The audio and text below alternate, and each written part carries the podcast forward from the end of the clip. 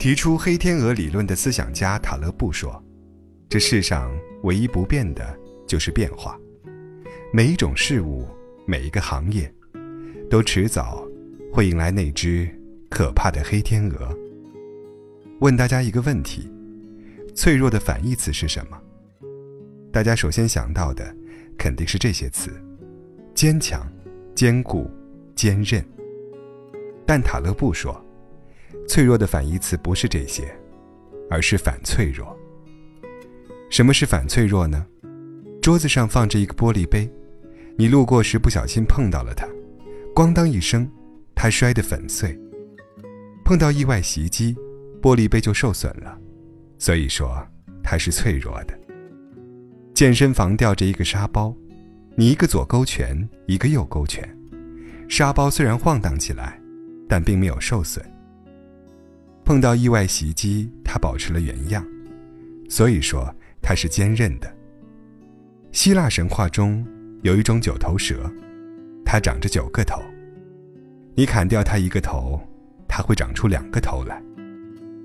碰到意外袭击，它不但没有受损，反而变强了，所以它是反脆弱的。也就是说，当黑天鹅来袭时，事物在它面前。会表现出三种状态：脆弱的会受到损伤，坚固的会保持原样，反脆弱的会变得更强大。为什么很多好学生的生存能力往往不佳呢？因为他们借助学校好、学历好、成绩好，找到了一个可靠的组织，拥有了一份稳定的工作，但因安于稳定、安于舒服。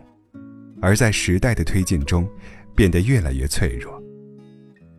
当一个人被确定性锁死，基本上就从猎手沦为了猎物。你的人生之路固化，未来发展固化。一旦遭遇那只黑天鹅，一旦环境否定了你，就会引起大崩盘或者大崩溃。那身在职场中的我们，该如何应对那只突如其来的黑天鹅呢？提高反脆弱性，增加冗余备份。何谓增加冗余备份呢？就是要与时俱进的学习。也就是说，我们要拥有随时离开体制的能力。这个体制，是指任何我们公职的机构。用罗振宇的话说，就是 U 盘化生存。一旦遭遇了那只黑天鹅，我们可以像 U 盘一样。随时能插到下一台计算机上工作。再来说说，为什么说我养你是世间最毒的情话？原因就在于，差距越大，关系越不稳定。在电视剧《我的前半生》中，罗子君就是因为老公承诺我养你，用八年时间，把自己变成了什么都不会的家庭主妇，于是。当老公提出离婚要求时，她只能一把鼻涕一把泪的控诉：“是陈俊生把我娶回家，是他叫我不要工作的，是他许诺我一个完美幸福的人生。”但哭诉从来没有任何作用，所以一定不能把幸福完全寄托于另外一个人身上，因为任何婚姻都会出现黑天鹅。很多家庭出现离婚，过程一般是这样的：刚结婚时，你俩实力相当，所以一开始婚姻非常稳定。但结婚之后，他不断努力上进，而你呢，选择了原地踏步，于是你们两个开始逐渐出现差距。当差距大到一定程度后，他就会越来越看不上你，同时。因为他的实力越来越强，所以受到的外界诱惑也越来越多。终于有一天，他选择了另一个和自己层次差不多的人，开始了另一段目标契合的爬山之旅。婚姻就像爬山，两个人在山脚相遇，擦出爱情火花，约好一起登上顶峰的。前行路上，你觉得累，便不想爬了。你停在山脚，以为可以等他回来，却不知，他在半山腰时，遇到了另一个愿意与他一起前行的人。你骂他没良心也好，始乱终弃也罢，他终究是不会回来了。你的目标是偏安一隅，他的目标是蓝天白云。方向不同，分手成为必然。所以说，那句“我养你”，其实，是世间最毒的情话。因为他养着养着，就把你养成了废物。虽是好心，但办了坏事。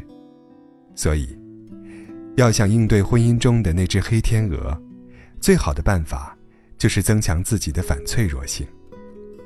结婚女人如何增强反脆弱性呢？那就是减少你的脆弱因子。如何减少你的脆弱因子呢？那就是一定要保持单身力。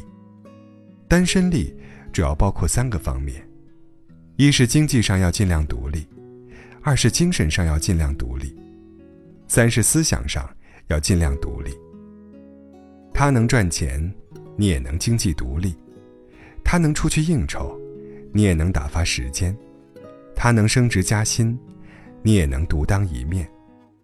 他说我很好，你也能说，可我也不差。在婚姻中，要和在职场中一样。要永远保持你的成长性，因为没有永远的婚姻，只有共同进步的夫妻。这世上唯一不变的就是变化。非常不可能发生和无法预测的事件，存在于世界上每一种事物之中。也就是说，你迟早会撞见那只可怕的黑天鹅。脆弱的事物喜欢一成不变的安宁环境，而活的东西才喜欢波动性。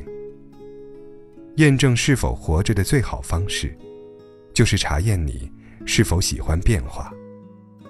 真正的强者总是喜欢变化。所以说，惜命的最好方式不是养生，而是折腾自己。那些杀不死你的。